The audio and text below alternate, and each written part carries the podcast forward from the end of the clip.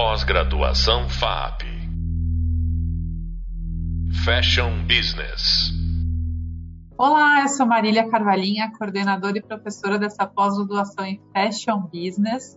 E hoje a gente vai falar de tecnologia, a tecnologia que ela está presente em várias etapas da, da cadeia produtiva de moda, né? E para falar sobre isso, eu trouxe uma pessoa que está com a mão na massa nesse assunto, que é o Matheus Fagundes. E o Matheus ele tem uma super história de vida aí conectada com o setor. Então, acho que ele consegue entender bem né, as dores e onde a gente realmente precisa de evolução tecnológica e o que está vindo para ajudar a esse setor. E eu vou pedir, Matheus, primeiro para você se, se, apresentar. Queria agradecer muito a sua, a sua presença, ter concordado de estar aqui com a gente, por dividir seu conhecimento com os nossos alunos. Então, queria que você se apresentasse e também apresentasse a Audaces, que é a empresa que você trabalha hoje. Olá, eu que, eu que agradeço aí, obrigado Marília pela, pela introdução, pelo convite também, né, para esse grande projeto aí, e vai ser um, vai ser um prazer a gente conversar hoje, é, realmente aí fazendo um breve resumo, né, da minha história, é, eu iniciei na confecção, né, meu nome é Matheus Diogo Fagundes, atualmente diretor executivo de marketing e vendas na Audaz, mas tudo começou na confecção, então essa essa vida aí entre confecção e entre tecnologia sempre teve presente. É, vim também do desenvolvimento da área internacional e aí hoje é, é muito bom também quando a gente está numa multinacional brasileira e também presente em 70 países e que a gente consegue trocar muito do que está acontecendo na indústria da moda, tanto no Brasil quanto em diversos países. Então vai ser, vai ser muito bom e muito rico também a nossa troca aí, espero que todos aproveitem. Obrigada, Matheus. Muito orgulho né, de a gente ter uma empresa brasileira com todo esse protagonismo na tecnologia de confecção no mundo todo.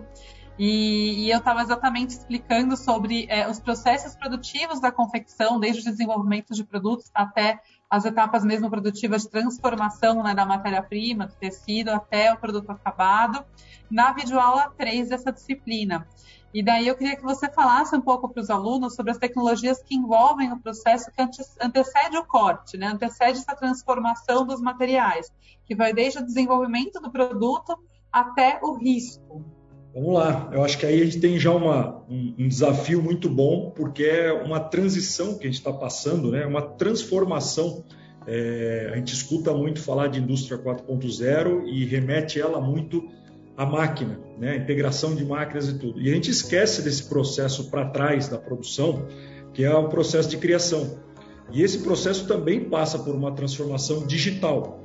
Né? Hoje a gente está falando diversos pontos aí, se discute metaverso e está falando, mas muitas vezes até falando no, lá com, com o consumidor já.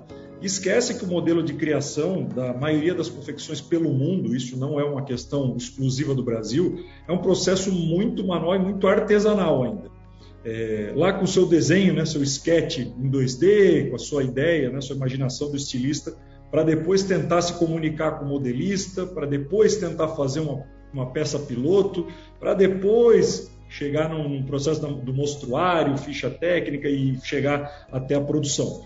E hoje, talvez a palavra que a gente mais é, escute e seja o, o, nosso desafio maior nesse processo é a integração. Integração entre as áreas. É, por que, que eu falo a questão da integração? É, o desafio de toda a confecção, toda, realmente, porque é da grande a pequena, é do Brasil, a, a indústria de moda na Europa, acabo de chegar de lá da nossa unidade e a conversa com os clientes também segue nesse processo, está cada vez esse time to market, esse tempo de levar a sua coleção para o mercado. É, haja visto que a gente passou, né, ou vem passando né, com o processo da, da pandemia, é, todos os setores começaram a ficar muito mais próximos e rápidos do consumidor. Tudo, tudo é digital hoje, você compra uma, uma, uma, um produto, você assiste hoje na TV, você quer comprar amanhã, né? o processo está muito rápido. E a confecção, de forma geral, por um processo é, mais longo da, da cadeia, está levando quase 12 meses, alguns de 6 a 12 meses para conseguir colocar no mercado. Ou seja, a assertividade de uma coleção é muito baixa. Em média, 20%. Em algumas empresas um pouco mais estruturadas, 25% da coleção, ela realmente tem sucesso. Então, o desafio do, da indústria da moda hoje é construir coleção de sucesso. E aí começa a, a separar, mas como é que eu faço uma coleção de sucesso? Né? Eu tenho que estar mais próximo do, do meu consumidor. Para eu estar mais próximo desse meu consumidor, eu preciso desenvolver uma coleção de forma mais rápida. Eu preciso ter integração entre as minhas áreas. E aí começa todo o, o, trabalho né, de um tripé, que a gente fala isso que é muito importante no processo todo. É, a tecnologia, sim, é um meio para isso. Mas se a gente não tiver processos mais bem desenvolvidos, mais claros, e pessoas nesse processo todo engajados nesse, nesse processo, né, em mudar muitas vezes aquele modelo, o que acontece é que a gente ou sai de um modelo ruim manual para um modelo ruim digital, ou que a gente acaba continuando é, no mesmo ciclo que a gente existiu. Então, é, esse processo da ideia inicial que passava por todo esse, esse processo até burocrático e longo para a apresentação de uma coleção, começa a acelerar com a parte digital, começa a acelerar com uma criação já, muitas vezes, do, diretamente um avatar, é, começa a ter integrações para ficha técnica com um pré-custo. Né? Então a criação já começa a ter uma visibilidade maior do que, que ela precisa levar para o mercado. É, hoje a grande maioria das confecções ela cria, né, o estilista bota toda a sua genialidade ali e quando chega na hora da, da definição do produto, ele ficou caro, ele está fora disso e começa a virar um Frankenstein o produto. Né? Porque aí, não, para reduzir aqui, reduzir ali.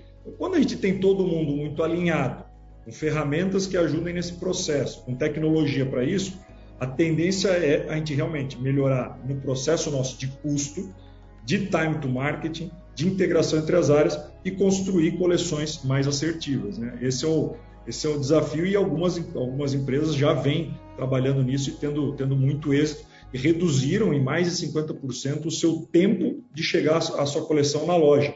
Né? E, e, isso é muito bom, porque a gente consegue medir, é muito é, mensurável você entender que aquela coleção que você fazia na estação do ano passado, ano retrasado, hoje você encurtou esse tempo e ela começa a ter uma, uma, uma venda, muitas vezes, de 40%, 50% maior do que coleções anteriores. Legal, legal você ter dito isso, assim, que quanto mais é, tarde a gente desenvolver o produto em relação ao momento em que ele é disponibilizado para o cliente, é, melhor a informação sobre o que o cliente está querendo, né? O que está é, tá mais adequado ao perfil, ao momento de consumo, melhor esse, esse, esse, estilista, essa empresa, essa marca, ela vai ter a qualidade da informação vai ser maior, né? Então ela, ela aumenta a precisão do desenvolvimento e, e, e essa essa diferença, além da questão do investimento, né? Você deixa o investimento mais próximo do momento do retorno dele. Então, reduz até a necessidade de capital de giro. Então, mas essa informação também ela aumenta muito essa eficiência do aproveitamento da coleção, né? A chance de vender, o aproveitamento dos estoques e tudo mais. E, e é interessante também destacando algumas coisas que você falou para o aluno, né? Tem esses lead times, tem o lead time do desenvolvimento e depois tem o lead time de produção. Então, lead time é a distância, né, o prazo que a gente demora para fazer alguma coisa. Então, são dois prazos, né, que se somam. E, e, nesses dois prazos tem tecnologia envolvida, né, Matheus? E, e, e, as duas questões envolvem também ah, uma, uma, um outro ponto que eu acho que é legal te perguntar. É, na Itália, no Brasil, no mundo inteiro, a gente tem que a cadeia produtiva de moda é muito descentralizada e fragmentada, né? Então, a gente geralmente tem uma situação de que as marcas desenvolvem seus produtos com fabricantes, com fornecedores, e, e, eu, e vamos dizer assim, a, a, atividade de desenvolvimento ela é meio compartilhada, porque a marca tem lá a proposta do estilo do produto que ela vai apresentar para o cliente dela, que ela conhece bem melhor, né? ela entende qual é a proposta que ela quer dar, e o fabricante, por sua vez, tem uma série de conhecimentos técnicos, entende de modelagem, de costura, de acabamento. Então, é, essas duas questões elas têm que estar ali andando juntas, né? E eu suponho, assim, eu acompanhei como fabricante, já fui fabricante, né? Acompanhei como fabricante, depois acompanhei como consultora de várias marcas, quanto que é, pode aparecer boi na linha nessa comunicação e quanto que isso pode travar o desenvolvimento. Então, é, como que fica a gestão desse processo, né? Entre fabricantes e marcas, é, como que a tecnologia entra nisso, como que isso pode impactar nesses prazos, né? Sim, esses são, são pontos extremamente importantes e a realidade realmente em diversos é, mercados. É, tem mercados que têm mais é, uma produção verticalizada, tem outros que são mais o desenvolvimento e produzem em outro mercado. tem hoje, né, falando até um pouco de Europa, tem muita empresa lá que é só para fazer peça piloto, mostruário, só para desenvolvimento e produção, é totalmente em outro mercado, isso também faz, faz parte. Então a gente acaba é, vivendo com várias realidades. O ponto é que cada vez mais a, a necessidade de estarem falando esse mesmo idioma e mais próximo desse seu fornecedor, desse, desse processo. E aí vem realmente, sem dúvida, a parte da tecnologia, dessa integração, e muitas vezes conseguindo ver em tempo real o processo construído. Então aí a gente pode falar de um dos, dos processos, né, com a questão de um Fashion PLM. É, a questão desse, desse ciclo de vida do produto pode ser também nesse início da construção, da relação com o seu fornecedor né? seja da matéria-prima, seja quem está fazendo aquela amostra, seja quem está no processo de, produção também. É, mas a criação tem que entender né, que, isso, que isso existe tem uma visibilidade maior. Então, é, qual é a ferramenta, qual é a tecnologia que se enquadra melhor à minha necessidade, à minha estrutura? É, para cá, para o Brasil, o, o PLM, né, é, ele é algo até relativamente novo. É, na Europa, a gente já está falando de um produto com mais de 20 anos, mas com uma, uma aceitação no mercado, com um market share muito baixo. Por que isso? Porque normalmente ele não foi construído para moda, primeira coisa. Eu acho que isso daí já diz muito. A gente é um, um, setor, né? Eu falo porque eu ainda me sinto setor da moda mais do que até às vezes da tecnologia, é, mas é porque é um setor muito particular. Ele tem Sim. muito do detalhe nesse processo todo. E o que, que então, acontece? Então, pra, desculpa te interromper, mas só para contextualizar para o aluno, o PLM é o software de gestão do ciclo de vida do produto, né? A sigla que eu respondo é um termo em inglês para ciclo de vida do produto, para gestão do ciclo de vida do produto. Exato. E aí, o que, que acontece? Ele foi desenvolvido para o setor é, aeronáutico. E, e a gente acaba tendo essas particularidades e ele acaba sendo um pouco mais gessado, um pouco mais pesado. E aí a indústria da moda não conseguiu se adaptar muitas vezes. Alguns que têm o setor do varejo, que tem essa integração, conseguiram ou tentam um pouco mais, mas passam bastante essa dificuldade. Então, depois disso, é, foi se desenvolvendo novas tecnologias, começaram a ser até chamadas de Fashion PLM, porque elas se tornaram mais simples, não, não englobam toda a cadeia até o varejo, até aquela ponta lá final, mas ajuda muito nesse processo do ciclo de criação. Então, são são funcionalidades um pouco diferentes, mas que é principalmente com a intenção de ajudar esse ciclo e essa relação entre as áreas ou entre até esses terceiros. É, eu acho que esse é talvez um dos pontos que as empresas têm que olhar um pouco mais para o seu processo criativo, entender o que, que ele está acontecendo, para ter mais gestão. Hoje, é, a maioria das, das, das, confecções, a maioria da moda, não tem é, dados, não tem inteligência de, de, de informação do que está acontecendo na sua área de criação, na sua área de modelagem. É, e tem muita suposição, é quase uma caixa preta, às vezes, que a gente brinca. E aí, quando você começa é. a dar um zoom nisso, você entende que onde é que é o meu gargalo, onde é que eu posso melhorar e reduzir custo também. É, os poucos que fazem algum controle, às vezes fazem algum controle em Excel e pegando informações de maneira não exa exatamente padronizada e perdem o histórico. Daí você não consegue ver, olha, o meu tempo de desenvolvimento está sendo maior, por exemplo, na modelagem, no ajuste, na espera para, né, tal atividade. É, a gente começou a identificar, e aí quando, quando a gente coloca né, uma tecnologia toda para rodar, e aí entende muitas vezes que eu falo assim, não, porque o meu modelista faz 10 peças né, por dia, esse outro faz 5. Assim, tá, mas e quanto volta? Onde para isso? Ah, essa modelagem aqui dos 10 volta volta 5, 6 e tem que refazer. E outro de 5 funciona bem, assim, então não é quantidade, Sim. é qualidade. E é número é... de pilotos, né? E a piloto, o número de pilotos impacta custo de costura de, de tecido, né? É, aí agora você vai entrar numa outra, num outro ponto que eu adoro isso, porque a maioria das confecções não faz ideia do seu custo de, de amostra, por exemplo. É, ela não faz ideia da quantidade de peças que ela, que ela constrói até chegar na peça para levar para o mostruário ou para definição de diretoria, aprovação. É, isso, essa conta é fundamental. É muito dinheiro. É muito, muito dinheiro que vai. Porque o custo de fazer uma peça piloto ela é em torno de 10 vezes mais do que o custo da peça. É, porque produção. o tempo de produção é muito maior, o desenvolvimento. Isso. Você sabe que eu tinha dois indicadores, Matheus, que eu usava, porque eu trabalhava com várias marcas quando eu tinha confecção, né? E eu sou engenheira, nerd, então eu fazia isso num Excel muito louco, mas eu fazia. E eu tinha dois indicadores, que era o número de pilotos por modelo e a assertividade, quantos por cento dos modelos eram aprovados. E quando chegava no final da coleção, eu fazia tipo uma DR com meus clientes, que era, olha, você mandou pilotar X peças, você só escolheu essas daqui. E você e a gente está fazendo, sei lá, X pilotos, 3, 4 pilotos por modelo, porque você está ajustando 2 milímetros e você volta atrás do ajuste que você tinha feito na peça anterior. Então, assim, aí você mostra, né? É isso que eu acho que essas tecnologias vêm, porque é muito dinheiro, é muita energia, é tempo de estilista, é, é, é dimensionamento de equipe. Você tem que ter uma equipe gigante para fazer todo esse trabalho. Isso, e aí se, se perde no custo, e é, e é muito comum dentro da, do nosso setor, você está olhando para vendas, para produção, é, máquinas para isso, e não olha para a área de criação. Por isso que eu falo que a gente faz o mesmo formato. É, eu fiquei 18 anos dentro da confecção, mas alguns anos na, na, na, tecnologia, a gente já utilizava, né, desde a parte de, de construção, as ferramentas que existiam na época, é, depois máquina de corte automatizada e tudo mais. Mas hoje a gente olha e chega em confecções, em, em, em indústrias, e é o mesmo processo que eu tinha há 20 anos atrás.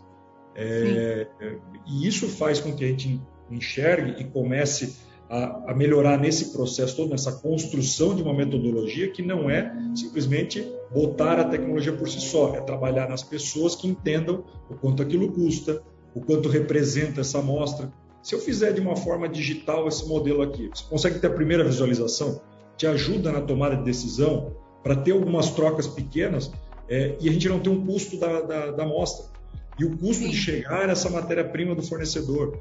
É, outro ponto, né? Se eu tenho um pré-custo já definido ali, eu já não vou te apresentar algo tão fora daquela realidade que a gente se propôs.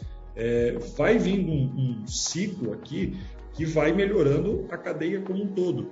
Não tem, é, tem uma, perdão, é que tem uma simetria muito grande também, por ser um setor muito diverso, com muitas empresas de portes completamente diferentes, históricos diferentes. A gente tem, às vezes, empresas que têm práticas interessantes e também tem milhares de empresas que não têm processo, não tem nada. Então, é, a tecnologia ela ajuda um pouco a trazer, a democratizar conhecimentos que poderiam estar tá, tá sendo, a cadeia toda poderia estar tá tirando mais proveito, né?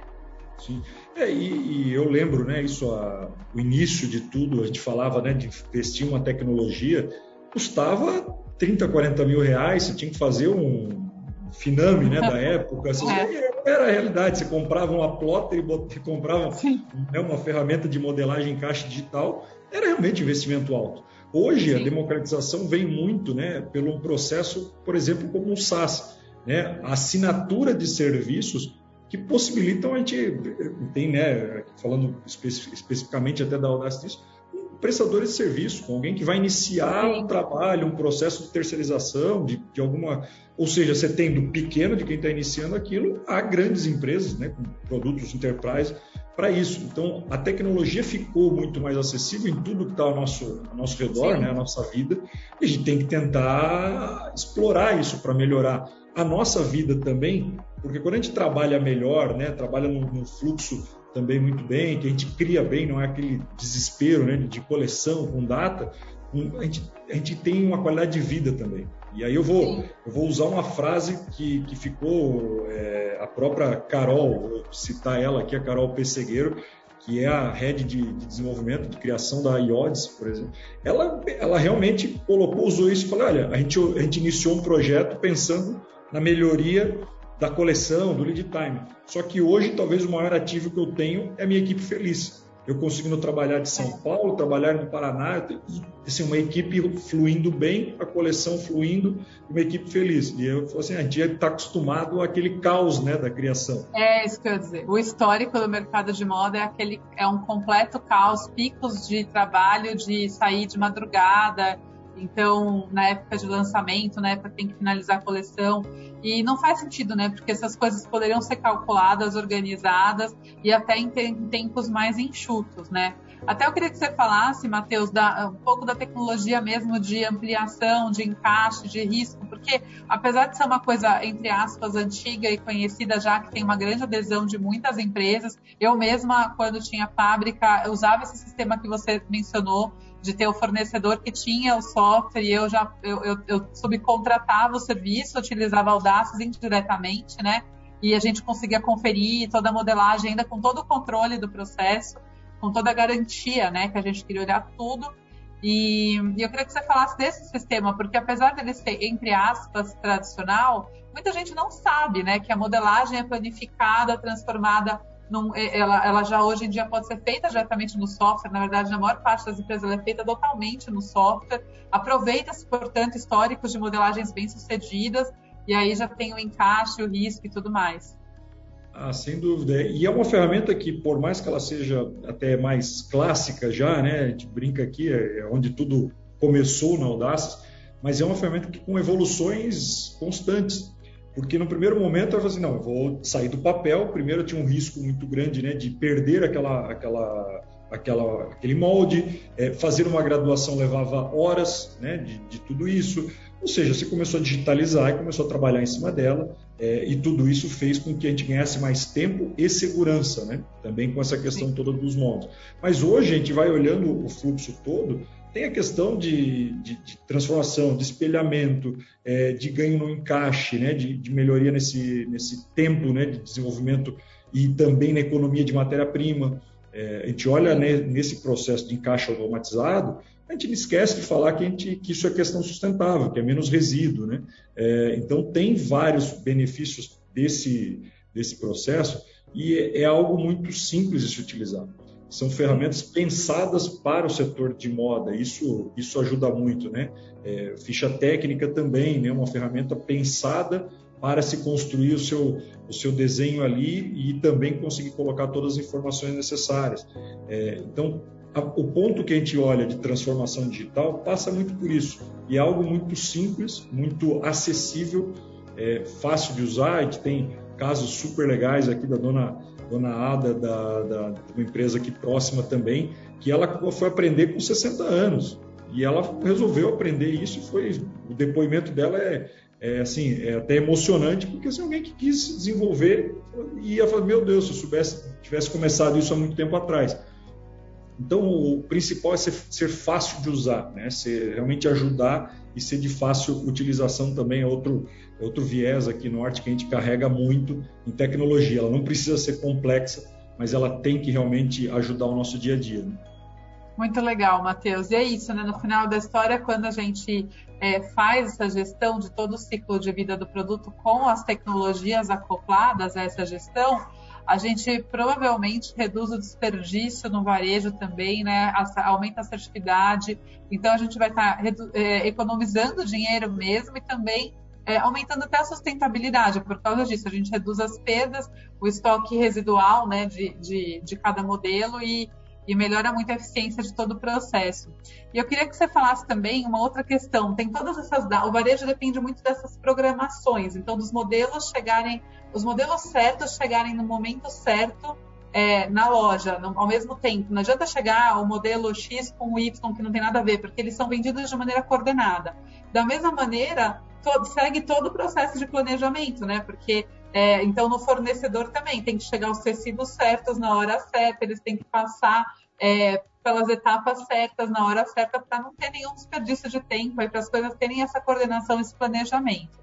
A gente até teve um podcast que que veio a Regiane, que é uma pessoa super experiente do, do varejo de moda, trabalhou em vários grandes varejistas e agora está na NK. Ela falou muito sobre essas questões das datas e eu queria que você falasse um pouco sobre como que, rapidamente, brevemente, como que as tecnologias conseguem garantir esse resultado ou contribuir muito para esse resultado. Bom, eu vou, eu vou voltar muito nesse, nesse tema. Eu acho que a gente tem que olhar para a cadeia, né, para o processo todo da criação integrada. A gente já vem falando aqui dentro muito da integração da, da parte de criação 5.0 e aí isso essa esse tempo que a gente tem né, da relação com o varejo relação nossa com a equipe de vendas né colocando a confecção para ter o tempo certo do lançamento dessa, desse mostruário porque cada dia que se perde representa muito na venda lá na ponta e as empresas acabam não fazendo também essa essa conta de atraso, por exemplo, de, de mostruário, é, a relação também com a produção, por esse tempo de, de produção. Uma, uma, parte hoje que a gente atua muito na sala de corte 4.0, que é as ferramentas, as informações com relação é, análise do tecido que está sendo infestado, o corte já sendo né, com a mesma questão de, de qualidade, padrão. É, isso dá mais garantia também para o varejo, para que as coisas aconteçam com muito mais velocidade, garantia de qualidade também, é, e automaticamente com a questão de custo, redução de resíduo, né, quando a gente fala da redução de amostra, uma redução no encaixe, uma máquina de corte automatizada, ela se paga, ela traz um ROI muito rápido, porque a economia de resíduo, de energia, é, acaba ajudando muito também nesse fluxo. Então, a integração entre uma área da criação, a produção, é, pensando de forma 360, né, que a gente utiliza muito nesse caminho de, de metodologia, é, acaba sim fazendo com que a indústria e o varejo consigam é, não só se comunicar melhor, como também entregar melhores resultados e estarem mais próximo do cliente, que é o centro é, de todo esse negócio. Né? O consumidor final é que dita, é, como diz, dita a moda, dita o time, dita o custo. Então a gente precisa sim é, é, se adaptar a tudo isso. Perfeito, muito obrigada, Matheus, pela sua contribuição, foi excelente. Acho que deu para dar uma pincelada aí do que, que a gente já tem de tecnologia é, e nos vários momentos diferentes, então a gente conseguiu passar aí um pouco da cadeia como um todo. E queria agradecer, acho que vai super é, ilustrar algumas das questões que a gente tá, tratou nesse vídeo 3. E, e no próximo podcast a gente vai receber o Edmundo da BBTEX, que vai falar um pouco sobre certificação e rastreabilidade na cadeia, que é um tema que está muito conectado aí com isso que a gente também conversou aqui com o Matheus. Matheus, muito obrigada e espero te encontrar em breve para a gente trabalhar mais ainda esse tema que é tão relevante é, para o nosso setor.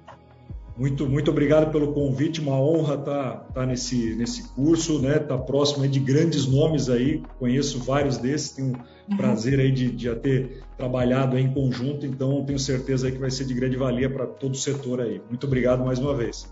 Obrigada, Matheus, até logo. Pós-graduação FAP Fashion Business